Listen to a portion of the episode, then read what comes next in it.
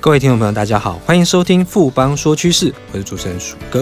我们今天要跟大家探讨的话题呢，是我们都知道说，我们在使用电子产品的时候，最怕的就是过热，过热可能就会运作变慢，甚至是宕机。所以我们知道说，散热元件啊，在电子产品当中是扮演非常重要一个角色，尤其是五 G 问世之后的话，整个散热题材其实是在这一两年都非常的热。那我们先休息一下，马上回来。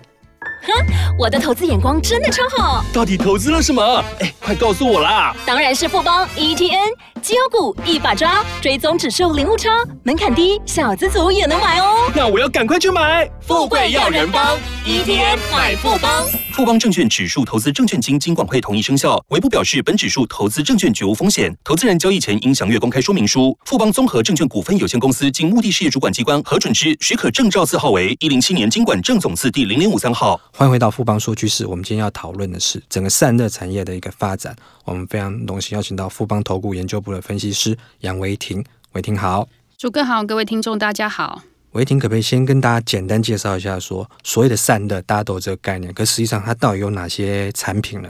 好，那电子元件的散热，我们是可以分为主动式跟被动式的散热。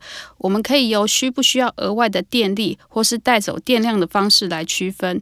那被动式的散热，主要是指就是通过散热片将热源有一个点扩散到一个面之后，让热量自然散发到空气中，比如说石墨片、热导管。或是热导板，这些就是属于被动式的散热。那主动式的散热的部分，就是由风扇或是泵浦这些设备制造出来的风流把热量带走。那常见的主动散热就有包含呃散热风扇，还有水冷散热等等。我们大家在今年开始就谈论一些五 G 的商机，当国外有些国家已经开始实施。等于开始在启用这个五 G，甚至有五 G 的手机了。那我们知道说，五 G 这个传输功率是四 G 的好几倍嘛。那你越高的这个功率耗能的话，你产生热能是越多，所以散热设计一定有它相关的一个题材性。可不可以跟大家谈一下说，五 G 散热商机有哪一些呢？好，那五 G 对散热产业其实带来不小的想象空间。那我们主要是可以体现在三个领域，分别是在基地台、伺服器还有边缘运算，最后一个是在终端装置，像手机还有 NB 这三个层面。我们先讲一下，首先在基地台这个部分，那因为五 G 的讯号传输距离大概半径只有五百公尺，四 G 的讯号传输距离可以到一公里以上。传输距离越短，它的基地台建置数量是呃就要相对比较多。那我们目前知道的是，五 G 的基地台建质量会是四 G 的两到三倍。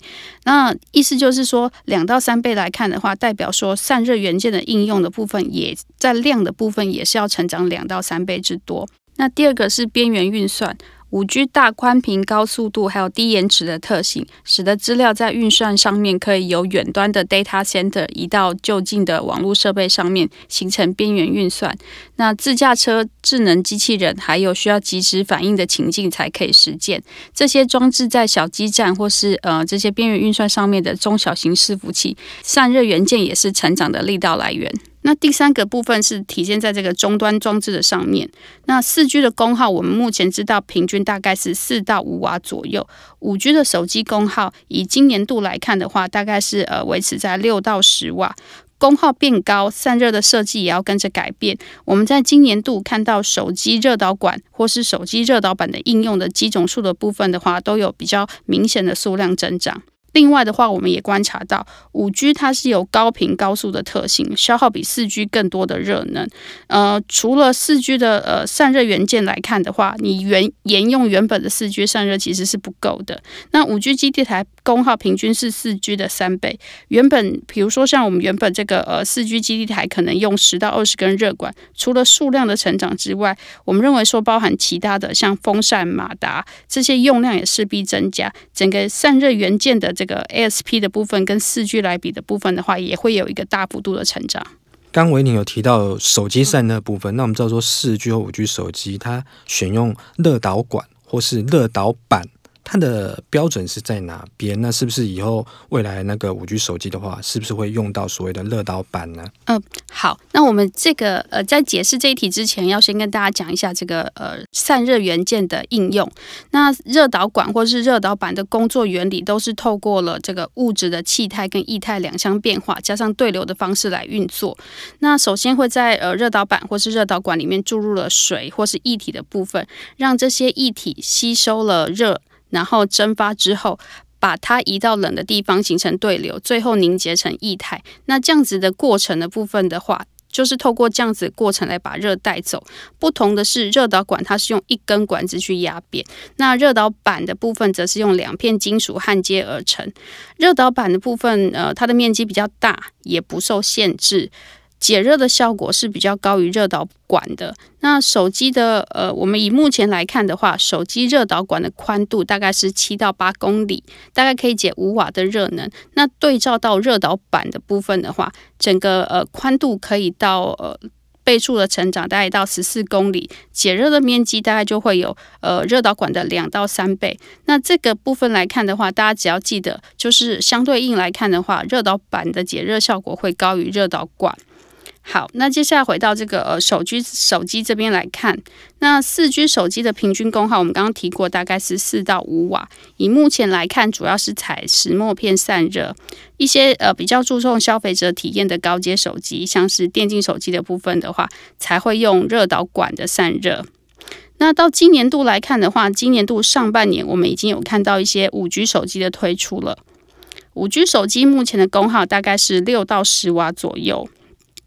呃，因为自省为说的基础之下，我们认为明年度的话，五 G 手机的功耗其实还有一个比较大幅的下滑空间。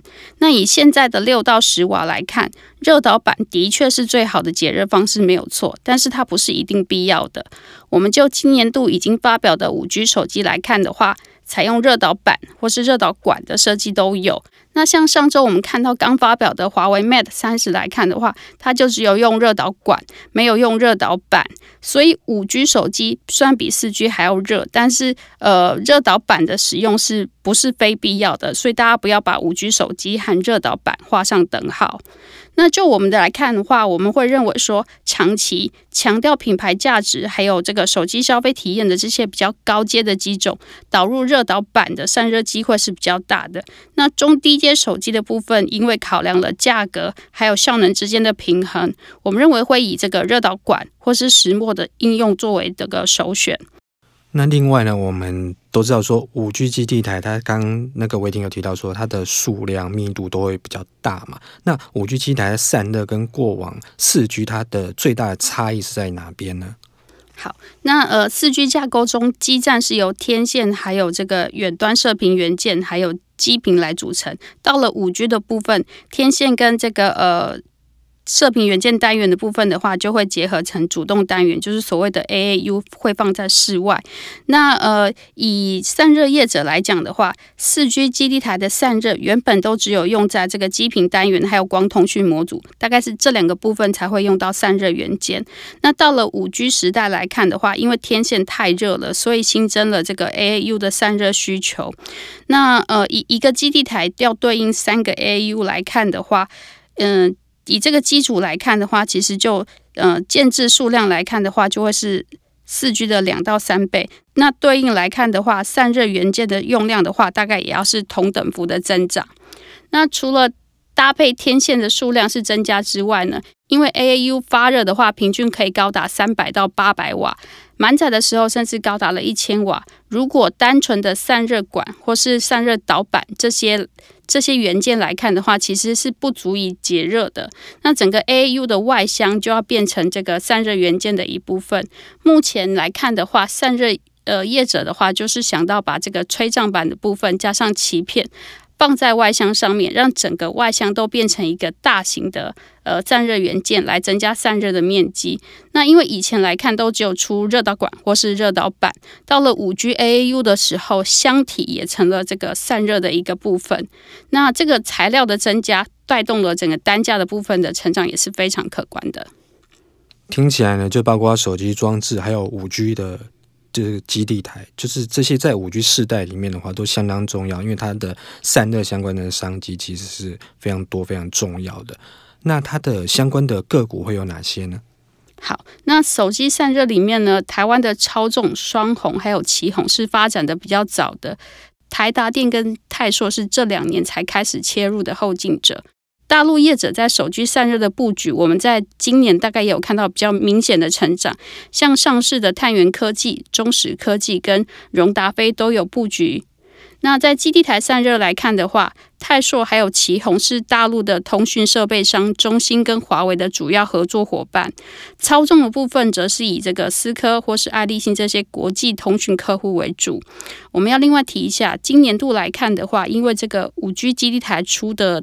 呃，AAU 的散热加上手机散热这些呃这些应用的部分的话，都是比较偏向被动式的散热，这也是今年以来这些被动式散热股价表现超出呃风扇这些呃主动散热的主要原因。谢谢维婷今天对整个散热产业的这个详细说明，谢谢维婷，谢谢鼠哥。